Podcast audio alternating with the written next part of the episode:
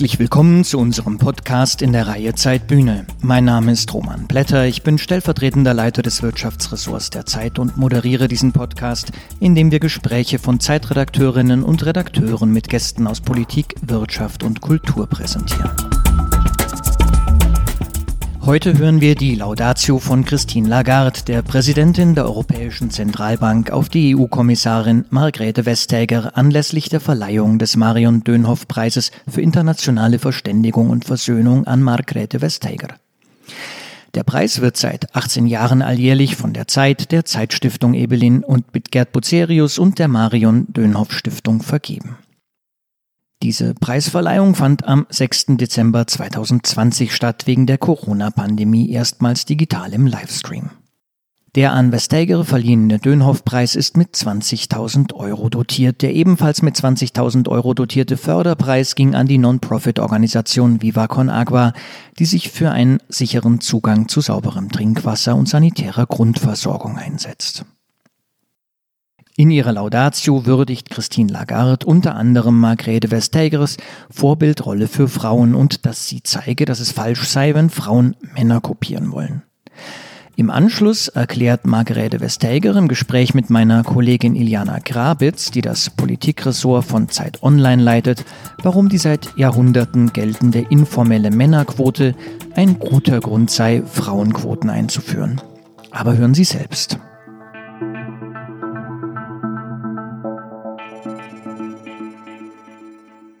Guten Tag, meine sehr verehrten Damen und Herren. Ich darf Sie begrüßen zu der diesjährigen Verleihung des Marion Gräfin Dönhoff Preises.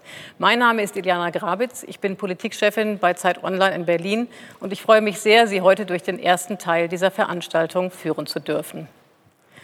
Bereits zum 18. Mal vergeben die Zeit, die Zeitstiftung und die Marion Dönhoff Stiftung diesen für uns sehr wichtigen Preis, der dazu dient, das geistige Erbe von Marion Gräfin Dönhoff zu bewahren. Sie war eine überzeugte Europäerin, der die Verständigung und Versöhnung zwischen den Völkern sehr am Herzen lag. Jahrelang, viele von Ihnen wissen das, fand diese Verleihung im Hamburger Schauspielhaus statt.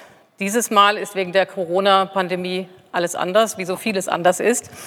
Und so vergeben wir den Preis in diesem Jahr das erste Mal komplett digital. Ich spreche zu Ihnen von einem Studio im ehemaligen Luftschutzbunker am Hamburger Heiliggeistfeld aus. Und von hier aus begeben wir uns auf eine kleine Reise. Zunächst nach Frankfurt zur Europäischen Zentralbank, wo unsere Laudatorin Christine Lagarde zugeschaltet wird. Und danach nach Kopenhagen, wo unsere Preisträgerin Margrethe Vestager auf uns wartet. Wir freuen uns, wenn Sie uns von zu Hause auf diesem kleinen Europatrip begleiten und diesen besonderen Moment mit uns teilen. An dieser Stelle noch einmal ein herzliches Willkommen an alle, die uns jetzt zuschauen von draußen. Ich freue mich nun sehr, das Wort an Christine Lagarde übergeben zu dürfen, an die Präsidentin der Europäischen Zentralbank. Frau Lagarde wird die Laudatio erhalten auf die Trägerin des Hauptpreises, Margrethe Vestager, die wir gerade in dem schönen Film gesehen haben. Margrethe Vestager ist die Vizepräsidentin der EU-Kommission und EU-Kommissarin für Wettbewerb.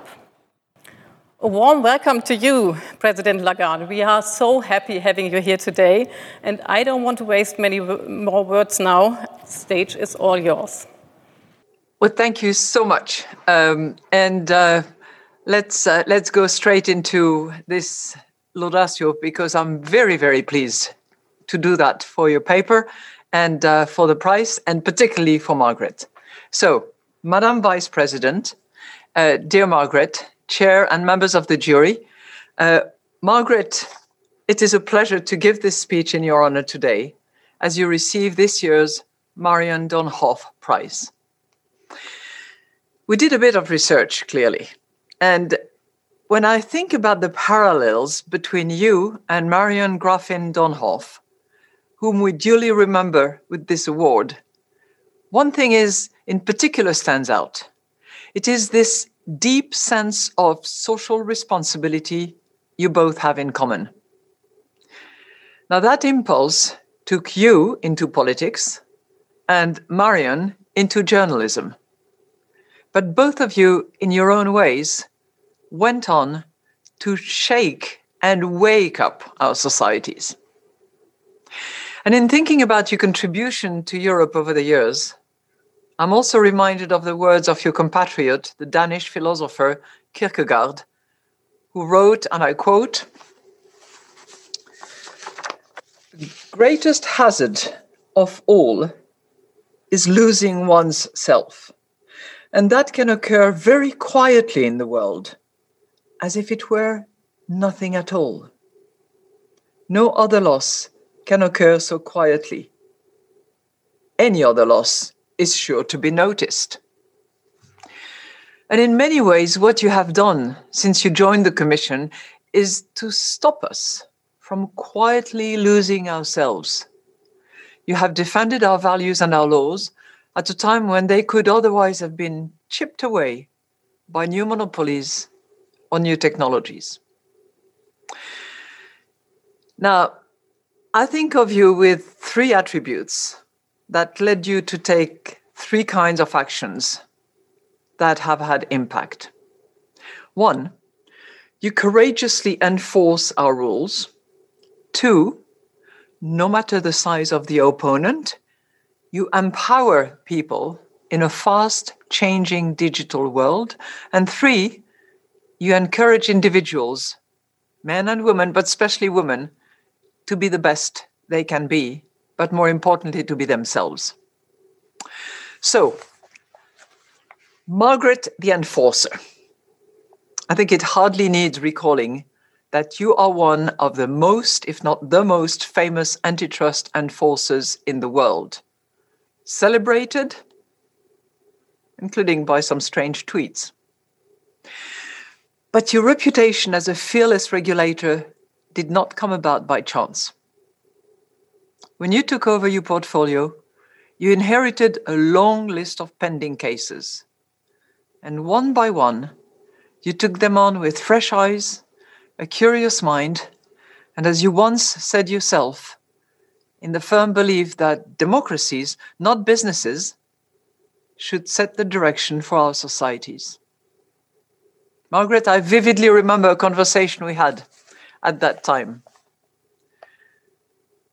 Competition might at first glance seem like a technical issue, but fundamentally, it is about who accesses and holds power in the economy. A competitive market is one where smaller firms are free to challenge larger ones, where barriers to entry are not that high, and where consumers are free to choose from a rich variety of goods and services with an informed and fair choice. So, unfazed by power and influence, you began filing charges against the world's biggest technology companies for breaching European state aid, merger, merger and antitrust rules, ordering them to pay billions in back taxes and fines. The dynamic between you and the so called tech giants reminded some of the biblical story of David and Goliath. I'm not sure it's the right comparison, but at least as a as a daughter of two Lutheran ministers in the Danish People's Church, you will appreciate. But perhaps it's a mis- it's a little misleading because in reality you are never the weak partner. Through the strength of your character, you harness the European Union's huge regulatory power to protect and enforce its values, building this very new bridge between competition rules and tax rules. As you said about your move from being a legislator in Denmark to a regulator at the European Commission, we put a lot of effort into creating new legislation, but too little effort into implementation. It takes a lot of political leadership to implement because that's when it changes. Moving on to Margaret the Empowerer. In your role as Executive Vice President, you have the responsibility within the Commission to set the strategic direction for a Europe fit for the digital age. Well, while digitalization brings many benefits, we know that it can also create issues related to data protection and invasion of privacy. And this can lead to a sense of being manipulated, a sense of powerlessness, if people fear that their personal data is being used in an opaque way. Indeed, a survey conducted in 2019 shows that 62% of Europeans are concerned that they do not have complete control over the personal data provided online. And such concerns are only likely to grow as our economies become more dependent on digital services. You've been very alive to these challenges and acted to ensure that a more digital economy supports rather than undermines our values of transparency, democracy, and privacy. In particular, the Digital Services Act package, which you are going to propose soon, I know, aims to give us more control over our choices online, more transparency about how our data are used, and more protection against their misuse. In this way, it is an act of empowerment that will be made available to all of us. So thank you for doing that. Moving on to the third Margaret, Margaret the Encourager. That's what I would like to highlight today. You encourage others, not by artificial devices, simply by being yourself.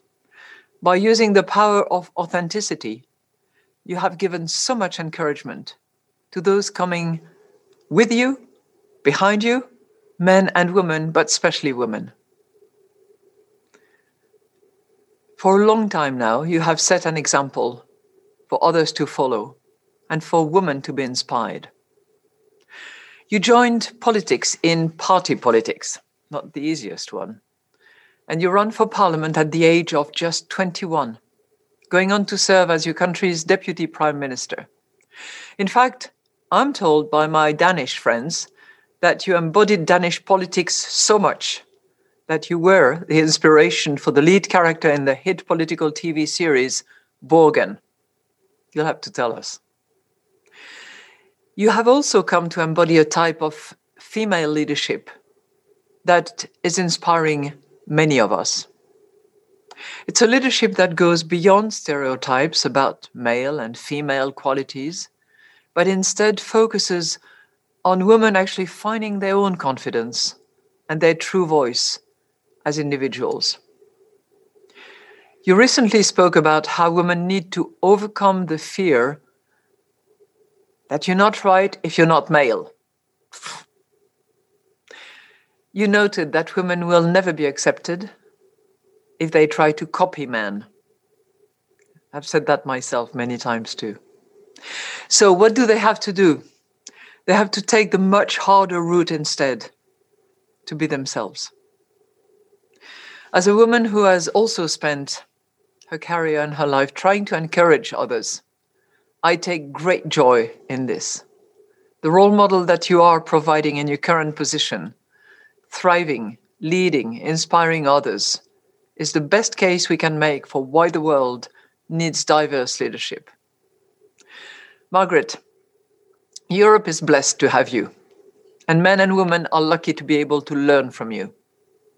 So, coming back to Kierkegaard, I trust that with you at the helm, we will not lose ourselves as we transition into the digital age. That's what I really wish. Congratulations to you. Bravo, Margaret. I'm going to now hand over the prize to you digitally, as was indicated. And this is the Marion Dönhoff Press 2022 to Margaret Vestager. Thanks a lot, President Lagarde, for your kind words for our award winner, Margrethe Vestager. That was a wonderful speech, and I really liked the concept of the three Margarets you outlined. And uh, I'm sure we will have the opportunity to speak about all that with Margrethe Vestager later on. I send my greetings out to Frankfurt now and wish you the very best. Thank you so much, and bye bye. Bye bye. We now switch over to Copenhagen, where I will have the opportunity to talk to the prize winner herself, Margrethe Vestager. Hello, Mrs. Vestager. A warm welcome to you too. It's a big joy having you here today, this morning. And first of all, my warmest congratulations go out to you for being awarded with the Margarete Marion Dönhoff Prize 2020. How are you doing? Well, I'm here with you. Uh, and after such a speech by Christine Lagarde uh, and with the Marion Dönhoff Prize, I don't think I possibly could be any better. It is, it is such an honor. I'm really, really happy to be here with you. Well, Mrs. Vestager, it's a couple of weeks ago that you learned that you were actually going to win the, the uh, Marion Dönhoff Prize. What was your first reaction when you learned that you are, were going to be awarded? What did you think? Well, the, the biggest thing that, that one can achieve, in my opinion, is to uh, stand on the shoulders of those who came before you. And, and what Marion Dönhoff uh, did uh, as a journalist, uh, as a freedom fighter, is truly inspiring in these days because these fights are not over. For, for journalism to be able to do their job, for each and every one of us to have, you know, the full respect and the integrity as citizen in our society. So to be allowed into that family is, is an honor I, I never expected. Okay. So, uh, Mrs. Vestager, now let's use the time to dive directly into the European politics, right? I think all the people who are watching us now are very interested in your thoughts about Europe in this really challenging situation that we have in this year. Let's start with a personal question. You are convinced European. We have seen that in the film before. And I was wondering did you have a moment of awakening, so to say, as a European? Was there a certain situation when you realized, hey, I might be Danish, but I'm a European woman in the first place and I want to fight and live for this idea? Well, I, I was quite young. Um, and probably my countrymen will not appreciate this when I realized that my country is, is lovely and strong and beautiful, but quite small. And if we are ever going to uh, live out our ambitions, if we're ever going to influence anything, it's because we work with other people. Uh, and that was a thing I realized uh, in my, I think before I, I turned uh, 20 and having traveled a lot in Europe and listened to the different languages uh, enjoying different cultures, different kitchens. Uh, that sort of built it as, as part of my identity. So, for people of our generation, Mrs. Vestager, we actually uh, were growing up with the idea that uh, the EU actually only knew one direction, which is growing bigger and bigger. But back in 2016, we had to learn that there is also the mm. opposite mm. tendency, the opposite movement. Great Britain is about to leave the EU, and every now and then we see other countries sympathizing with this idea too. So, do you think it's possible that in a distant future the EU will either be a lot smaller or will even fall apart? I think when, when I was younger, I thought that there was only one direction and that my generation would merely be sort of uh, consolidating.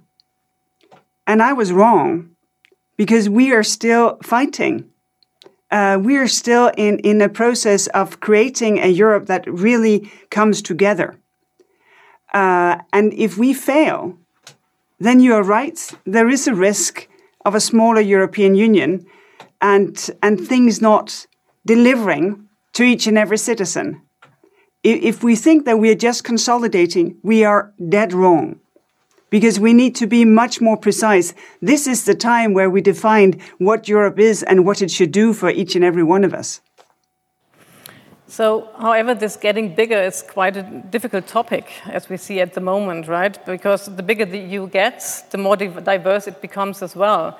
So we can, we can observe this actually for the time being with Poland and Hungary, who are blocking the EU budget and the Corona package because they reject efforts to tie the spending to the rule of law.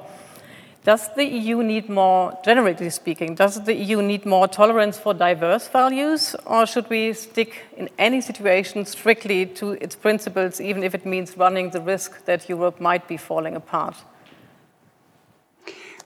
We have both we have some fundamentals where we should never waver. uh, the rule of law is in itself the, the, the basics of any society for the to to underline the integrity of the and the dignity of the individual. And only on that basis that we all share can we build real diversity. Because only if we accept that each and every one has the same value and the same uh, dignity and right to be here is, is diversity uh, uh, the next thing to do. So the two things are completely interlinked. Diversity depend on something that we agree on. And the most important thing here is rule of law and democracy and the integrity of the individual. So to make it concrete, like for Marion Gräfin Dönhoff, Poland actually was the topic of her life, right? Especially the reconciliation between Poland and Germany. And I'd say till nowadays, a good neighboring is crucial for both our countries. What should, what could be our message to Poland in the conflict over the rule of law now? Do you see any possibility for a compromise? Uh, I think there's always a possibility for compromise as long as we don't waver on the fundamentals. And, and Poland is so many different things. It's, it's a diverse, strong, uh, multifaceted country. Uh, and I think it's important to talk with, with all these different uh, facets of, of the Polish society. Uh, because Poland is, is, of course, as any country, more than its government. Uh, it is also something very fundamental. Uh, I myself find it uh, one of the best things that Poland is a, is a central country within the European Union. And I'm sure that we can move this forward, but we can only do that by reconfirming that we have this common uh, look upon the fundamentals. Uh, otherwise, it, it will be very difficult to see the union as something where you are a full member with everything that comes with it. But you said that a compromise is possible, right? Could you make it a little bit more concrete? What could a compromise uh, concerning the conflict about the rule of law look like? Well, of course, it's difficult for me to say because it's not my sort of first-hand responsibility. But one of the things that I very often see in my own work is that people say, okay, fair enough with the rules, but we want to make sure that they are enforced in a proper manner. We want to have uh, transparency when it comes to uh, due diligence, when it comes to the right to defend ourselves, when it comes to the processes, because the rules in themselves, fine. We understand that. But we, we need to be able to, to defend ourselves. We need to know what is going to happen, what are the processes. And if we have failed uh, to do that, well, that may be one of the avenues. Mm -hmm. And um, as we've heard this week, the EU Commission is now checking options for starting the Corona package without Poland and Hungary, right? And, um, but at the same time, we have to see that the population is going to suffer. I mean, they need these helps desperately. So I was wondering, like, what's your personal view? To what extent shall we prioritize our principles and values over the suffer suffering of people? I mean, this is like, this is Europe. Where is the European idea? Where are the limits of the European idea, idea in this case? What would you say? Well, it will be difficult for everyone if we need to have a provisional budget, if we should do our recovery and resilience fund with 25 instead of 27, there will be a price to pay for everyone. It will, it's not easy. It is doable, and we will defend this, and we will be able to do it, but it will not be easy. But I think this is the time where we say, well, there are something that we need to secure. And that has been the history of Europe, you know, decades and decades, centuries and centuries ago, that people have fought for the fundamentals to make sure that it is something that you feel in everyday life. And, and I think it's important that we do that now and that we are willing to say, well, some of the fundamentals, they are important. This was why the, the, the wall came down. This was why Europe enlarged. Uh, this is why we have been been fighting uh, wars uh, in different parts of the world. It is because of these fundamentals. Mm -hmm. Let's try to look a little bit into the future, Mrs. Vestager. Like um, Europe, everybody of us has had a very difficult year due to the pandemic, right? But now, for the first time, there is a perspective. We are going to have a vaccine, and that means that Corona might be, might be hopefully under control soon. What will the EU look like after the pandemic? Will there be more solidarity, do you think, or will we have even a deeper division? I, I see solidarity developing. We had these awful weeks in, in, in March where borders came came to a close, where uh, trucks were lining up, you know, queues uh, 20, 40 kilometers, export bans. And, and the Commission and my colleagues, we don't have much competence here. But reaching out, uh, calling for coordination, step by step, it changed so that not only has each and every state in each member state a different role today, but also the member states among each other, they have a different role. And I think this is actually deeper than any convention with treaty changes and new inter-institutional relationships, because this is about health. This is about jobs that we are getting to know each other on a deeper level and coordinating with each other because of the substance that is, is at stake. And I think that is actually something that will create a stronger Europe because we will remember this because we have learned it uh, in sort of in our democratic body, uh, not only uh, in the head, so to speak. I would now like to move on to the second Margrethe Vestager Christine Lagarde was talking um, before uh, about, and the one who is um, fighting against the big tech giants, right? As we have also seen in the film before, you as a commissioner of competition have the reputation of being the ice lady, right? You got the ice lady, being the first one actually who worldwide uh, to, dared to take on tech giants like Amazon, Facebook, and Google and you force them to pay hefty fines. Ice lady, I mean, that's a strong word. Is that how you view yourself as well? And can you understand that people see you as such? I was wondering. I think it's, it's something that comes with the job. Uh, and it's also something that comes being a woman in the job. Uh, I think if a man had done the same thing, people would say, oh, he's very sort of resolute and and uh, he has a strong hand in his leadership. And, and that is, uh, I think that shows that we still have quite some way to go before we see male and female leadership uh, without having, I think, some prejudice when it's a woman uh, who has the leadership responsibility.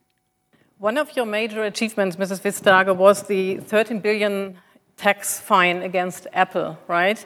This summer, however, it was annulled by the European Court of Justice. But you have appealed to Apple's tax case again, arguing that the General Court made mistakes. What makes you optimistic that Apple will have to pay the 13 billion in the end? These are always difficult cases. The, the first thing you want to do when you open such a case is just to close it again because it's so complex. You say, oh, I have a life, I don't want to deal with this. But the thing is, when you then dig in, when you, when you understand in full, and when you also then see what are actually the simple structures here, uh, then you build the case.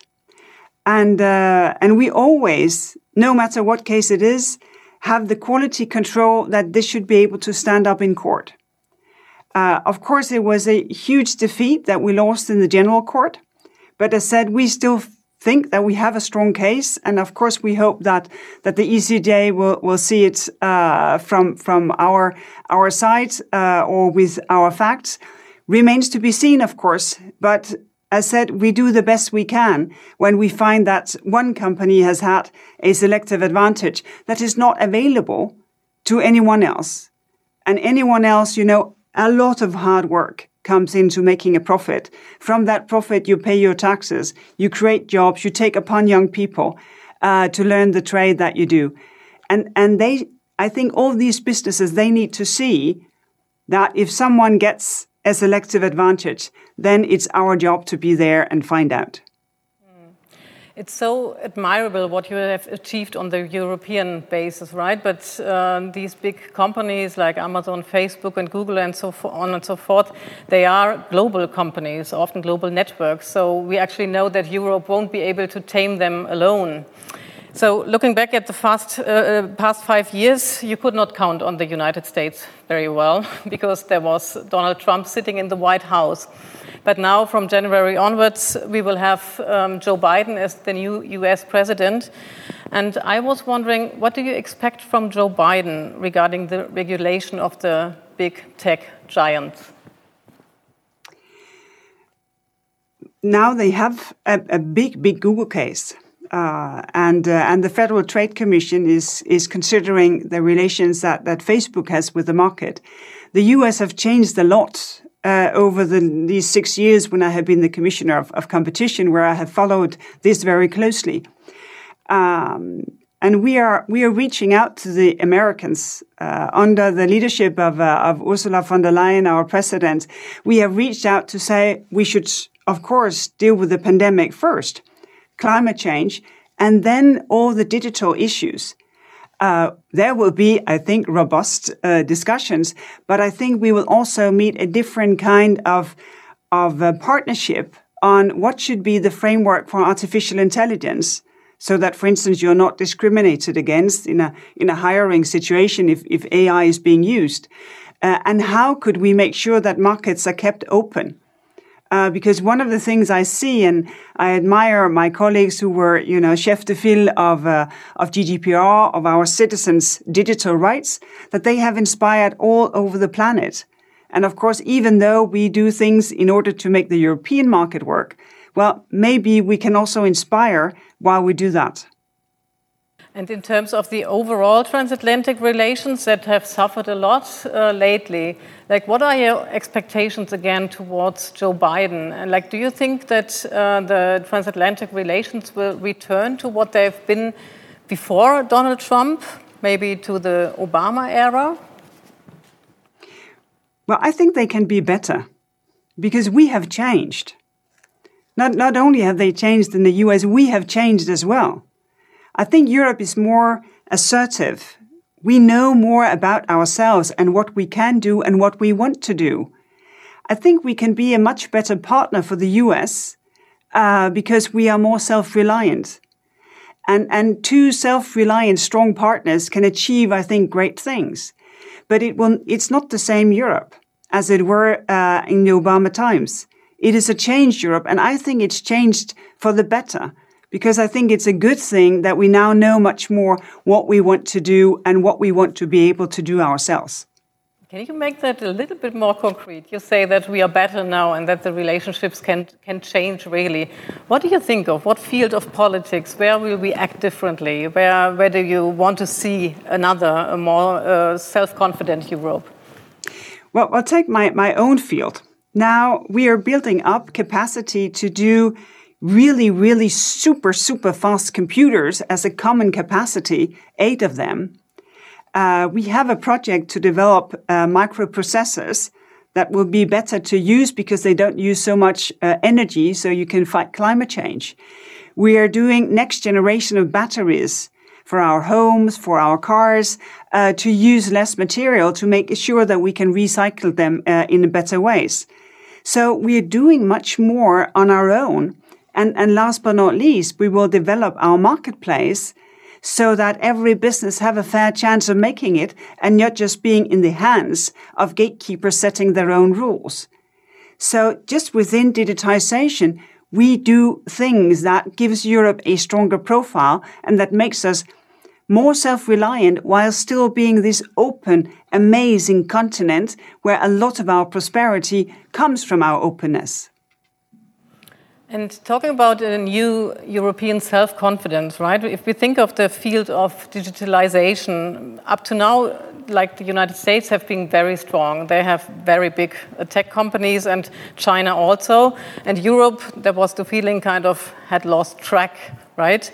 What needs to happen uh, if we wanted to achieve that the next Silicon Valley is, might be actually based in Europe instead of in the United States or in China? We, we should learn from our mistakes.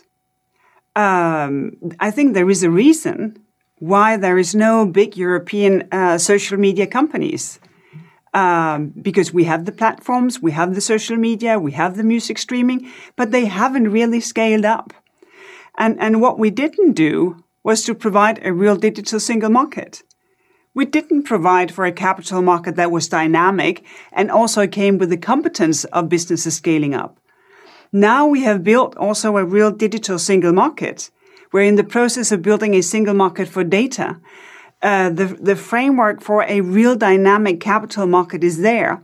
But most importantly, in Europe, you find the, the industrial culture, the engineering culture, the, the tradition for entrepreneurship, uh, this business to business culture, I think that is our strongest asset if we can provide the things that we failed to provide and that made us lose out uh, on the first big, big wave of digitization. And what does it need in concrete? Like, what, what do we have to change in order to build up on that? Well, we need to, to, to want to share our data and, and to do that in secure manners. And, and we have shown just recently with the Data Governance Act how that is doable. Um, we need to encourage also investors uh, to to invest uh, in technology uh, within Europe, and we need to get the skills ourselves uh, to encourage, in particular, women to get also very high level uh, ICT uh, skills in order to be able to recruit the people that you need and to get a more diverse tech community. So everyone can be part of this. Uh, we can educate ourselves throughout our lives. We can inspire young people. Everyone can be part of this transition and make sure that it is a transition with us as humans in the center. So, what you have just said is actually the perfect keyword for moving on to the third Margrethe Vestager, the one who is empowering people and especially women, which I think is very admirable, really. Um, actually, regarding the empowerment of women, we in Europe, I think, have achieved quite a lot, right? Nowadays, there are plenty of powerful women also around you, thinking of Ursula von der Leyen, Angela Merkel, Christine Lagarde, and also the EU Commission has almost reached parity. What, you, what would you think? How has politics changed since, since uh, there are so many women around? Well, it has not happened by itself. If it had not been for, for Ursula and her insisting, we would not have been a gender balanced commission. It doesn't happen without actions being taken. And, and the thing is, in order really to, to get there, I think it's important to realize that this is a, a, um, a development where men and women should do this together. Because it also gives so many more opportunities for men to be much more diverse and not just to be, you know, shuffled into certain roles, but to be able to be as different as we are, women between women, but also men between men. Because only when we take action, this will change. Otherwise, we'll have to wait, I don't know, 200 plus years before we have equal pay, before we have gender balance, before we really have tapped into the, the talent pool of, of both uh, genders. So there's still a lot uh, to do uh, in order uh, to make a better society. And I wanted to know, like, what would you think? How has the style of politics changed? You know, since there are so many women around. I mean, when you started in in politics, I'm sure there were mostly men around you, and you were maybe one of uh, very few women doing politics. So, what would you say? How has politics changed? Have politics changed in, con comparison with well, ten years ago or twenty years ago? Yes, I think it has changed uh, just the fact that it looks differently. Uh, you know, I'm here in a, in a in a woolen dress, uh, not with a tie, not with a pearl necklace, uh, not with sort of the female version of of the male suit. Uh, so we look differently. I think it's easier for for voters to mirror themselves, to see that those of us who who who have the privilege of of exercising power to to reach our goals that we look more like everyone else. And in that respect, I think slowly but surely politics becomes more open. And, and the distance between those who hold power and those who give it, that distance becomes smaller when politics becomes more diverse. But uh, that's all true. Uh, I can, I, I, do see that as well. But um, we also, like look, looking at all these good dynamics, right? We also see a certain backlash, maybe. Looking at German, Germany, for example, like we have had Merkel for so many years as a as a chancellor.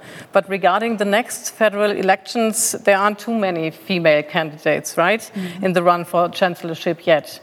So what can we do? What do we need to do in order to keep up the dynamic of female empowerment in politics? Well, two things. Uh, first, to stop looking for men, because women are quite poor at being men.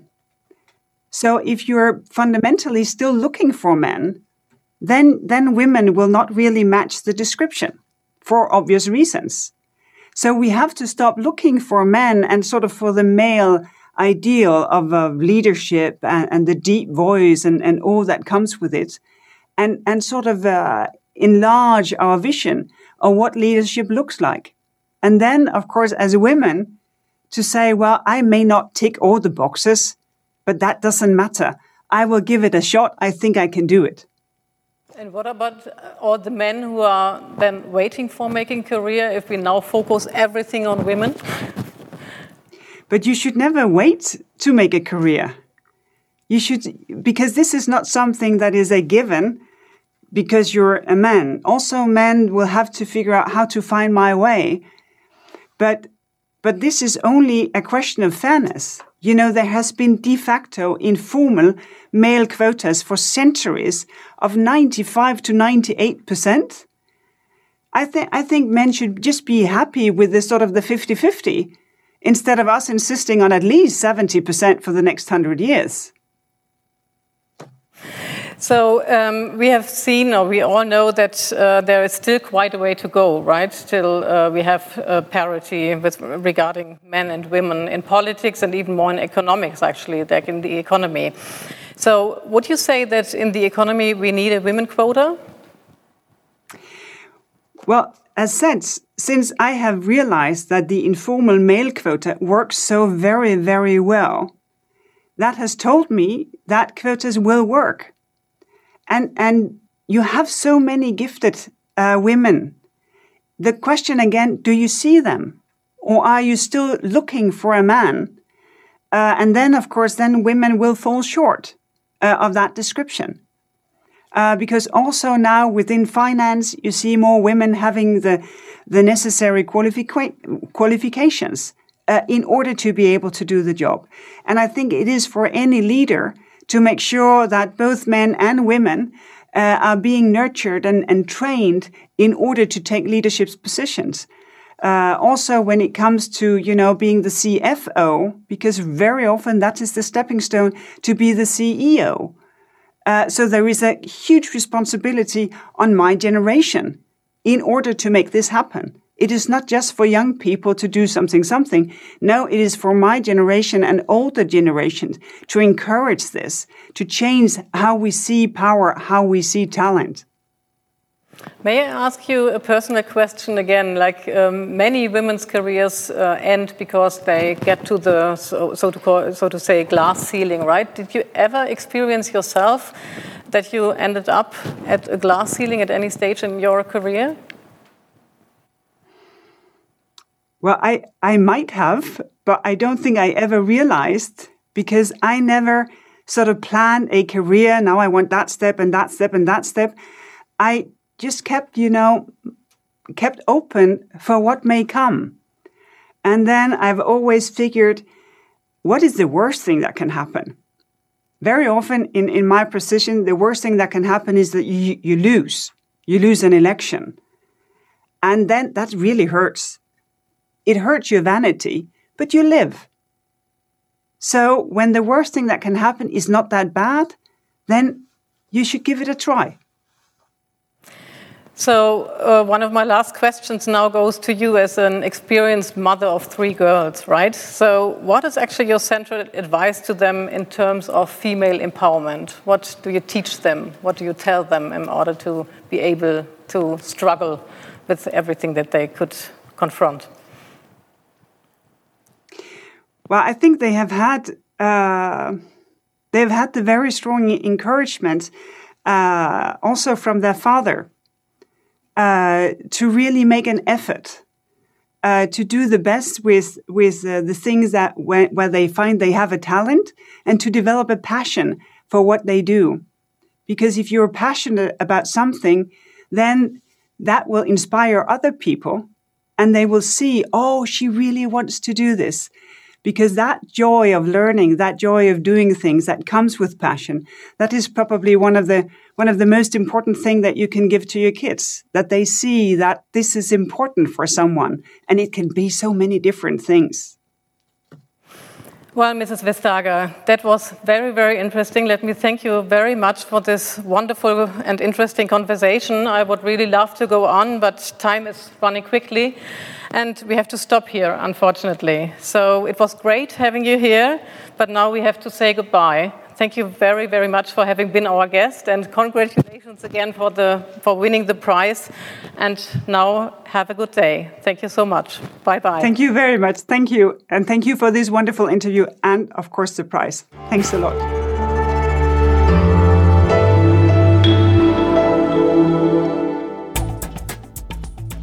Das war die Verleihung des Marion Dönhoff Preises für internationale Verständigung und Versöhnung an Margrethe Vestager mit einer Laudatio der Präsidentin der Europäischen Zentralbank Christine Lagarde und einem Gespräch meiner Kollegin Iliana Grabitz mit der Preisträgerin. Weitere Gespräche, wie etwa solche meiner Kollegin Charlotte Parnack mit mir, mit Politikern und andere Interviews von Zeitredakteurinnen und Redakteuren mit Gästen finden Sie unter www.zeit.de slash Zeitbühne. Mein Name ist Roman Blätter, ich bin stellvertretender Leiter des Wirtschaftsressorts der Zeit und ich freue mich auf das nächste Mal mit Ihnen und Zeitbühne. Danke fürs Zuhören, bleiben Sie uns gewogen und vor allem bleiben Sie gesund.